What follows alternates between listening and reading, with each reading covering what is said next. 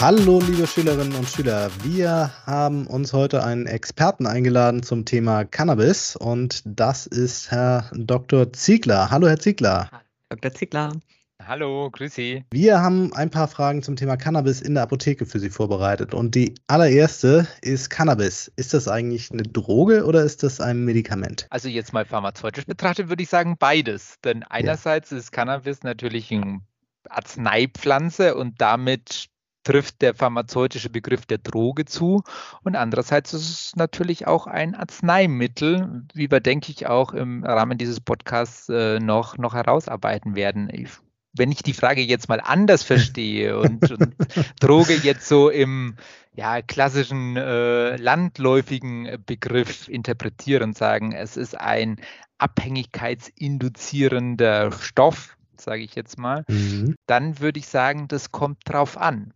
Ja? er birgt dieses Potenzial grundsätzlich, aber wir haben andere Arzneimittel, wenn ich jetzt da nochmal den Vergleich ziehen möchte, die sicher sehr viel mehr Suchtpotenzial haben, als es beim Cannabis der Fall ist. Also mhm. Also von daher abhängigkeitserzeugend möglicherweise, aber da gibt es natürlich schon Substanzen, wo das ausgeprägter ist oder ähm, ja auch Arzneimittel, wo wir dieses Problem sehr viel stärker sehen. Ja, also ein bisschen von beiden können wir festhalten.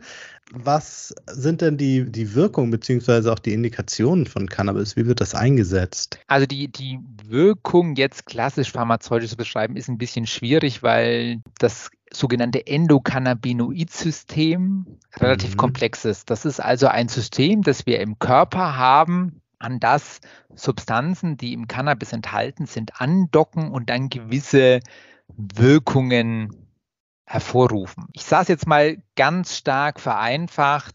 Die Endokannabinoide, also die vom Körper selber produziert werden und an dieses System andocken, die möchten den Körper so insgesamt so ein bisschen ins Gleichgewicht bringen. Also überschießende Reaktionen des Nervensystems werden ein bisschen herunterreguliert, sage ich jetzt mal. Und das gilt aber in die eine wie in die andere Richtung. Ja? Also das mhm. heißt also, wenn wir sehr stark erregt sind, wirkt es ein bisschen äh, ja, heruntermoderierend. Umgekehrt, wenn wir jetzt vielleicht in einer Situation sind, ähm, wo die Nervenaktivität sehr stark gedämpft ist, wirkt es eher ein bisschen aktivierend. Und man muss dazu auch sagen, es gibt nicht das Cannabis sondern mhm. wenn wir uns heute Cannabis angucken, gibt es ganz unterschiedliche, botanisch würde man sagen, Varietäten oder Kultivare. Wir können es auch ein bisschen ja, umgangssprachlicher formulieren und sagen, verschiedene Sorten von mhm. Cannabis. Mhm. Ja, ist jetzt nicht ganz der pharmazeutisch korrekte Begriff, aber da kann man sich vielleicht eher was drunter vorstellen. Und die haben dann auch unterschiedliche Wirkqualitäten. Da gibt es welche, die wirken eher, ja, schlaffördernd und andere, die wirken eher aktivierend. Kommt ein bisschen darauf an, welches genetische Material in der jeweiligen Pflanze drin ist. Also von daher schwer fassbar, aber vielleicht kann man es nochmal auf die Indikationen runterbrechen, nach denen Sie ja auch gefragt haben. Da finden Sie, wenn Sie heute ins Internet gehen, natürlich ganz viele verschiedene Indikationen, die beschrieben sind. Und äh, wie soll man sagen, die Datenlage oder pharmazeutisch ausgedrückt die Evidenz ist für die verschiedenen Indikationen sehr unterschiedlich.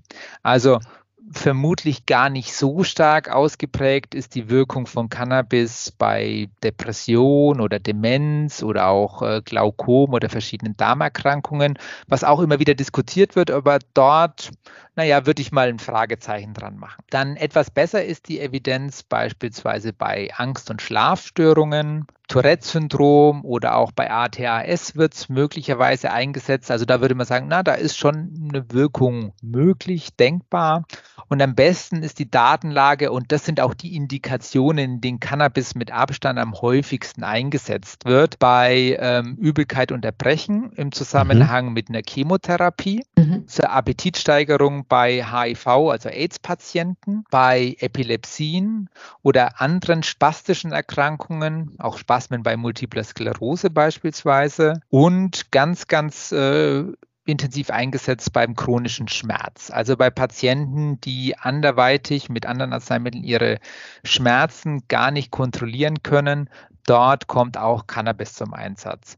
Und ähm, Jetzt ist ja seit 2017 Cannabis als Arzneimittel ähm, regulär in den Apotheken und ähm, das BfArM, also die oberste Bundesbehörde für das Arzneimittelwesen, hat parallel dazu auch eine ja, Studie gemacht, eine Erhebung gemacht und hat dabei auch untersucht, in welchen Indikationen die Ärzte das Cannabis primär verschrieben haben. Und da sind eben auch die Spastiken und die, die Schmerzen, insbesondere die Schmerzen, eigentlich die am häufigsten vorkommenden Indikationen mit großem Abstand. Ja, jetzt ist es ja immer so, wenn es eine Wirkung gibt, gibt es auch Nebenwirkungen. Und da möchte ich Sie jetzt gar nicht zu einer großen äh, und langen Liste nötigen. Aber die Frage, äh, runterbrechen auf Folgendes. Ist Cannabis denn gefährlich für den Anwender? Bei der medizinischen Anwendung kann man das eigentlich verneinen. Natürlich gibt es Nebenwirkungen wie bei allen Arzneimitteln. Ja, die gehen von bis, wie Sie schon sagten, aber jetzt im Sinne von einem Abhängigkeitspotenzial oder ähnlichem befinden wir uns in einer ganz anderen Form des Gebrauchs üblicherweise. Die mhm. Konzentrationen, die man erreichen möchte, sind sehr viel geringer als die, die ähm, im Freizeitkonsum zum Erreichen von klassischen Rauschzuständen angestrebt werden. Das heißt also, wir haben häufig auch eine orale Einnahme ja, das mhm. heißt, wir haben nicht dieses schnelle Anfluten im Gehirn, was man mit dem Cannabis-Rauchen erzielt. Wir haben zwar auch eine inhalative Anwendung, aber häufig geht es dann da um eine ein, zwei, drei Atemzüge. Ja, mhm. und dann ist schon der entsprechende der entsprechende Wirkstoffgehalt im Blut erreicht. Ähm, und das ist eine ganz andere Dimension, als wenn ich heute angucke, wenn jemand einen Joint als Ganzes raucht. Ja, mhm. auch da muss man natürlich sagen, wenn Sie heute die Cannabis-Sorten, ich hatte vorhin schon über die verschiedenen Sorten gesprochen, dann gibt es welche, die von dem eigentlichen wirksamen Bestandteil, dem sogenannten THC, zwei, drei Prozent drin haben. Und es gibt gerade, wenn ich jetzt mal das Cannabis, was so im Schwarzmarkt auf der Straße gehandelt wird, dann finden Sie auch Cannabis, wo 25 Prozent THC drin sind, also die zehnfache Krass. Menge. Ja, mhm. das sehen Sie schon, dass es da einfach einen großen Unterschied gibt. Und bei der klassischen Arzneitherapie können Sie eigentlich sagen, ist die, die Blutspiegel und die äh, Wirkstoffkonzentrationen im Gehirn, die erreicht werden, in der Regel deutlich unter der Rausch, Rauschschwelle. Okay, das klingt doch schon mal beruhigend. Ich hätte jetzt noch mal eine Zwischenfrage zu diesen Sorten. Also mir sind jetzt zum Beispiel Princeton und Bedrocan bekannt. Ne? Wenn die jetzt verordnet sind, dürfen die ja auch nicht ausgetauscht werden. Und ist es denn so, dass ich jetzt zu jeder Sorte unterschiedliche Wirkungen zuordnen kann und sie deshalb nicht ausgetauscht werden dürfen? Oder ist das dann auch noch wieder innerhalb dieser Sorten verschieden mit den Wirkungen? Das ist tatsächlich ein relativ komplexes Feld. Also erstens ja. ist es tatsächlich so, diese Bezeichnungen, die Sie gerade zitieren, die ja. kann im Prinzip jeder Hersteller vergeben, wie er möchte. Also es kann durchaus, ah, okay, es kann also durchaus sein, dass Sie Pflanzen mit ein und derselben Genetik ja. unter unterschiedlichen Bezeichnungen auf dem Markt finden. Das ist für uns als mhm. Apotheke äh, von außen gar nicht ersichtlich. Ja? ja. Mhm. Aber die kaufen möglicherweise beim selben Cannabis-Produzenten in Kolumbien oder Uganda ein. Ja, und äh, kleben dann ihr Label drauf, geben dem den schicken Namen und bringen es dann als entsprechendes Arzneimittel in Verkehr. Nichtsdestotrotz, und dann sind wir eher bei verschreibungsrechtlichen Fragestellungen, verordnet der Arzt, indem er eine Sorte verordnet, ein ganz bestimmtes Arzneimittel. Mhm. Und das darf ich nicht ohne weiteres gegen ein anderes Arzneimittel austauschen. Ja? ja? Äh, das ist ja beim Fertigarzneimittelmarkt auch so, dass ich nicht einfach sagen kann, ich tausche es jetzt beliebig aus. Wenn der Arzt sagt, ich möchte dieses Arzneimittel, dann muss der Patient es kriegen. Jetzt zu sagen, die eine Sorte wirkt jetzt ganz anders als die andere, das hängt sehr davon ab, wie stark die sich unterscheiden. Wie gesagt, mhm. wenn die sogar dieselbe Genetik haben, dann wird sich die Wirkung gar nicht unterscheiden. Aber wir haben eben Substanz oder Cannabisblüten, da ist sehr viel von diesem THC, das ich gerade erwähnt habe, drin. Ja? Und es gibt Cannabisblüten, da ist sehr viel vom CBD, Cannabidiol drin. Ja, das hat eine ganz andere Wirkqualität als das THC. Und das Arzneibuch unterscheidet letztlich drei große Gruppen. Einmal Cannabisblüten, die THC-dominant sind, das heißt, ich habe mhm. viel THC und wenig CBD. Dann gibt es die Sorten, die CBD-dominant sind, also viel CBD, wenig THC. Und dann gibt es noch die, man benutze ein bisschen fremdsprachlichen Begriff, die sogenannten equilibrierten oder balancierten Sorten. Das heißt, da ist etwa gleich viel THC und CBD drin. Das sind die drei Gruppen, die das Arzneibuch unterscheidet. Und dazwischen gibt es natürlich fließende Übergänge. Wenn Krass. Sie heute auf den Markt schauen, dann finden Sie mehrere hundert verschiedene Cannabis-Sorten, die angeboten werden. Ja, und die unterscheiden sich teilweise dann natürlich nur marginal und dann kann man nicht sagen, das wirkt jetzt ganz anders. Aber ja, okay. wir haben eben ein sehr breites Spektrum von bis. Und wenn ich jetzt an die Extreme gehe, dann finde ich schon ganz unterschiedliche Wirkungen. Ja. Ja, spannend. Ja, herzlichen Dank für diesen Einblick. ja, ist doch komplexer, als man zunächst annehmen mag. Absolut. Ähm, ja. Genau. Und dann gehen wir jetzt nochmal zurück auf die Arzneiform. Sie hatten das ja vorhin bei der, als wir über die Gefährlichkeit des Cannabis gesprochen haben, schon angedeutet. Welche Arzneiform gibt es denn und wie wende ich es dann am Ende an, wenn ich auf die verschiedenen Arzneiformen schaue? Also, das, was in Deutschland wirklich relevant eine Rolle spielt, sind orale und inhal inhalative Darreichungsformen. Die oralen, die werden dann klassischerweise geschluckt. Das können Kapseln sein, das können auch äh, Tropfen sein. Es gibt auch ein einzelnes Fertigarzneimittel, das über die Mundschleimhaut angewendet wird. Das wird dann nur in den mhm. Mundrachenraum gesprüht und über die Schleimhaut aufgenommen. Das sind, sage ich mal, die oralen oder bukalen Darreichungsformen. Bei den inhalativen ähm, handelt es sich dann auch entweder um Lösungen, die zur Inhalation bestimmt sind. Die kommen dann in einen sogenannten Vaporisator ähm, und werden dann erhitzt, also verdampft und dann wird das, was verdampft ist, inhaliert. Ähnlich würde man das auch mit den Blüten machen. Also die Blüten werden dann zerkleinert, gemahlen, kommen in diesen Vaporisator, in diesen Verdampfer und werden erhitzt auf 180 bis 210 Grad und dabei gehen dann die wirksamen Bestandteile, die uns interessieren, über. Warum dieser Verdampfer? Ich hatte es jetzt gerade extra erwähnt, dass wir bei 180 bis 210 Grad liegen, weil das eben ausreicht, dass die wirksamen Bestandteile aus der Pflanze herausgehen und inhaliert werden können, die Pflanze aber nicht verbrennt. Das mhm. ist das große Problem oder der Nachteil beim wirklichen Rauchen eines Joints, ja, den man ja wie eine Zigarette anzündet und verbrennt. Dort haben sie Temperaturen von etwa 600 bis 700 Grad Celsius und entsprechend entstehen dort toxische Abbauprodukte, die auch beim äh, Rauchen Rauchen von Tabak das große Problem darstellen. Ja, dieses Verbrennen des Pflanzenmaterials, das ist einfach mit der Entstehung von toxischen Produkten verbunden, die wir so bei den äh, Verdampfern eben nicht haben, aufgrund der niedrigeren Temperaturen. Und dann, wenn man, das sind jetzt so die Darreichungsformen, die in Deutschland eine große Rolle spielen. Mhm. Wenn man jetzt nochmal international weiter guckt, dann gibt es durchaus auch noch andere Darreichungsformen, die, ich sage jetzt mal, zumindest ausprobiert werden. Also da gibt es durchaus Experimente mit Cannabiszäpfchen, die es in Deutschland letztlich gar nicht gibt, die auch von den Ärzten nicht verordnet werden.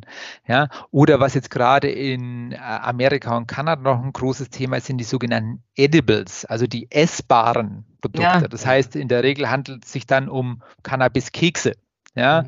die dann irgendwie gebacken werden und die dann wie ein normaler Keks verzehrt werden, ähm, wo es aber durchaus auch schon von Überwachungsbehörden große Bedenken gibt, weil es eben durchaus Fälle gab, wo dann Kinder aus dem Haushalt ja. die Kekse verwechselt haben und dann am Cannabis-Keks der Mutter geknappert haben ja. mit den entsprechenden Konsequenzen. Also von daher, es gibt noch ein paar andere Darreichungsformen, die aber hierzulande momentan zumindest keine Rolle spielen. Also wir werden jetzt keine Keksbäcker in der, in der Apotheke werden in nächster Zeit. Ta tatsächlich gab es auch schon Ausgangsstoffhersteller, die bei den Apotheken massiv Gewerbung gemacht haben, die sogenannte Backsets verkauft haben oh und den Apotheken dann gesagt haben, sie sollen doch im Trockenschrank Kekse backen. ähm, ich sage jetzt mal, das Produkt war etwa sechs Monate auf dem Markt. Mittlerweile gibt es es nicht mehr aus gutem ja. Grund. Ja, also ja. das hat viele Probleme. Ja, ähm, auch was die Reproduzierbarkeit angeht. Das hat also überhaupt keine pharmazeutische Qualität, so wie die das äh, machen wollten. Aber ja. äh, es gibt schon Leute, die auf absurde Ideen kommen. Sehr spannend. Also nie gehört mit den Keksen, aber das ist wirklich, ja. Ja, es gibt, gibt alles Mögliche. Äh, es gibt auch im äh, NRF eine Vorschrift, die ähm, eine Cannabisblütenzubereitung als Tee beschreibt. Ähm, was halten Sie denn davon? Ja, die habe ich aus gutem Grund schon gar nicht erwähnt. ja, es birgt vielerlei Probleme. Also die entsprechenden Wirkstoffe, die ich aus dem Cannabisblüten extrahieren möchte, die sind lipophil, also öllöslich. Wenn ich da jetzt einen ähm, wässrigen Auszug machen will, dann schwankt es schon mal sehr stark, was da übergeht. Ja. Mhm. Des Weiteren muss man dazu sagen, dass die Substanzen, die ich haben will, in der Blüte selbst eigentlich als Vorläufersubstanzen enthalten sind. Also nicht klassischerweise das THC, sondern, also THC steht für Tetrahydrocannabinol, sondern für die als Tetrahydrocannabinolsäure. Also ist noch eine COOH-Gruppe zusätzlich dran, die ich thermisch abspalten muss. Das passiert beim Verdampfen ja, im Vaporisator bei 180 Grad geht die COOH-Gruppe weg und ich habe die Substanz, die ich haben will. Mhm. Nun kann ich bei einem Tee ja maximal 100 Grad erreichen, weil dann kocht das Wasser und wärmer, wärmer wird es nicht mehr. Mhm. Das heißt, ich habe also auch die Aktivierung des eigentlichen Wirkstoffs funktioniert nicht gut. Zum anderen habe ich eben die schlechte Löslichkeit, also ich habe keine erschöpfende Extraktion. Und was noch dazu kommt, ist, wir haben uns das mal angeguckt, wenn man diesen Tee gekocht hat und dann ein bisschen stehen lässt, ja, dann scheidet sich dieses ähm, THC oder dieses THC-reiche Öl erstens auf der Oberfläche ab oder an der Gefäß- oder an der Tassenwand. Ja? Mhm. So, und was passiert jetzt, wenn Sie sagen, Sie trinken jetzt den Tee, was weiß ich, über den Nachmittag verteilt, so steht es beispielsweise auch im NRF, man sollte ihn dann halt in die Thermoskanne füllen und über den Nachmittag verteilt trinken. Aber was passiert denn? Sie trinken zuerst mal das, ich sage jetzt mal, THC-Konzentrat, was oben drauf schwimmt, ja, und dann über den Nachmittag verteilt halt noch das Wasser, in dem nichts mehr viel drin ist. Ja? ja? Das heißt also, sie haben auch wirklich nicht die Dosierung, wie sie sich das vorstellen, dass sie sagen, sie können das jetzt irgendwie aufteilen. Also es hat ganz, ganz viele Probleme. Ähm, letztlich ist das eine Art und Weise der Anwendung für einen so hochpotenten Wirkstoff, der pharmazeutisch nicht vertretbar ist. Insofern würde ich sagen, lassen Sie die Finger davon. Nichts mit Tee und Keksen in der Apotheke. Nee, da gehen Sie doch vielleicht lieber ins Café. ja. Phasentrennung beim Tee, das ist auch nochmal spannend. Ja. Vielen Dank für den Einblick, Herr Dr. Ziegler. Dann kommen wir jetzt mal zu den Ärzten nochmal, ne?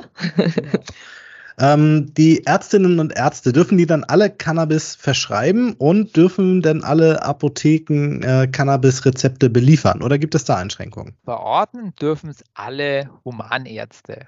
Also das, äh, die Betäubungsmittelverschreibungsverordnung, das Betäubungsmittelgesetz unterscheidet ja immer drei Arztgruppen, Zahnärzte, Tierärzte und Humanärzte. Ja. Und ähm, die Humanärzte dürfen alles, dürfen es alle verschreiben, ein Zahnarzt darf es nicht und ein Tierarzt darf es auch nicht. Umgekehrt beliefern dürfen es alle Apotheken. Das ist nicht an eine besondere Qualifikation oder besondere Rahmenbedingungen geknüpft. Jede Apotheke hat die Infrastruktur, die notwendig ist.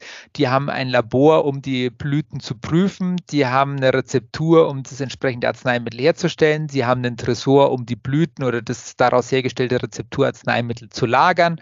Also infrastrukturtechnisch ist alles vorhanden, was sie brauchen. Die Kompetenz, wenn man es glaubt, man hat sie nicht, muss man sie sich eben aneignen, anlesen. Aber jede Apotheke ist berechtigt, Cannabis-Rezepte zu beliefern. Das klingt jetzt erstmal ganz unkompliziert. Und was ist denn bei der, bei der Verschreibung zu beachten? Nun, bei der Verschreibung, es handelt sich ähm, um ein Betäubungsmittelrezept. Ja? Mhm. Ähm, und da sind halt die Regularien eines Betäubungsmittelrezeptes zu beachten. Also, dass ähm, die Sorte, wie Sie gerade schon sagten, genau benannt ist, dass äh, die Dosierung angegeben ist und ansonsten halt, was generell für ein BTM-Rezept gilt. Ähm, die Höchstmengen sind ja entfallen. Früher gab es noch Höchstmengen, die verordnet werden durften. Das ähm, ist vom Tisch. Also das ist im Prinzip äh, nicht, mehr, nicht mehr limitiert, aber die Reichdauer darf 30 Tage nicht überschreiten. Das heißt also, man müsste dann gucken an der Dosierung, ähm, wie viel soll der Patient pro Tag anwenden und dann dürfte es ohne Ausnahmekennzeichnung maximal für 30 Tage sein. Aber das könnte der Arzt auch hingeben, indem er dann ein A draufschreibt und so weiter. Also all das, was Sie aus anderem Kontext von, von Betäubungsmittelverschreibungen auch kennen, da gibt es jetzt nichts, was nochmal Cannabis-spezifisch wäre, außer, was wir schon sagten, dass die Sorte konkret benannt sein muss muss, mhm. wenn es um Blüten mhm. geht. Also da können wir dann auch wieder strukturiert den Rezeptcheck machen. Absolut, absolut. Großartig. Dann noch die abschließende Frage. Wie wichtig ist das Ganze denn für PTAs, beziehungsweise nochmal anders äh, gefragt, äh, Cannabis, ist das Medikament denn im Kommen oder ist es im Gehen? Ich würde sagen, es ist nach wie vor im Kommen. Wir sehen auch an den Verordnungszahlen, dass die weiterhin steigen. Also seit 2017, seit es Cannabis als Arzneimittel in Apotheken gibt, wirklich äh, eine kontinuierliche Zunahme. Es gibt vielleicht das deutet sich jetzt so an, eine gewisse Verschiebung weg von den Blüten hin zu Rezepturarzneimitteln mit isolierten Wirkstoffen aus Cannabis. Also dass man dann mhm. sagt, man hat nicht mehr die Blüte, sondern man hat eben THC-haltige Tropfen. Ja, die kann das THC auch unter der Bezeichnung Tronabinol, das ist eigentlich der pharmazeutische Begriff, auch als Ausgangsstoff kaufen und kann das dann in Tropfen, Kapseln und so weiter verarbeiten. Also mhm. Also da sehen wir eine gewisse Verschiebung, bisschen weniger, ein äh, bisschen weg von den Blüten hin zu ja, wie man es eigentlich im Fertigarzneimittel oder in anderen Rezepturen auch kennt, hin zu einem konkreten einzelnen Inhaltsstoff, der verarbeitet wird. Aber ansonsten jetzt die Zahl der Patienten, die mit Cannabis oder cannabishaltigen Arzneimitteln behandelt wird, die ist nach wie vor im Steigen. Und ähm, insofern würde ich auch sagen, es ist ganz klar ein wichtiges Thema für PTA, weil sie selbst wenn sie wollten, dem gar nicht entgehen können in den meisten Fällen. Ich glaube, es gibt äh, deutschlandweit sehr, sehr wenige Apotheken, die bislang nicht mit dem Thema Cannabis konfrontiert waren. Und es reicht ja ein Patient, der dann mal kommt und jetzt ein Rezept vorlegt und dann stehe ich da und muss jetzt eben Tronabinol-Kapseln machen. Ja, ja, Und da muss ich mich mit der Materie beschäftigen. Und insofern die Wahrscheinlichkeit, auch jetzt Ihrer Schülerinnen und Schüler oder auch in der PTA, die draußen in der Praxis schon unterwegs ist, im Laufe des Berufslebens mal mit dem Thema Cannabis, der Verarbeitung, der Prüfung äh, und der Beratung zu dem Thema konfrontiert zu sein, würde ich als sehr, sehr hoch einschätzen. Ja, dann würde ich die äh, Relevanz dieses Podcasts auch als sehr, sehr hoch einschätzen und ja. äh, bedanke mich ganz herzlich bei Ihnen, Herr Dr. Ziegler. Äh, vielen Dank und auf Wiederhören. Bitte Ein herzliches Dankeschön. Tschüss. Gerne. Tschüss.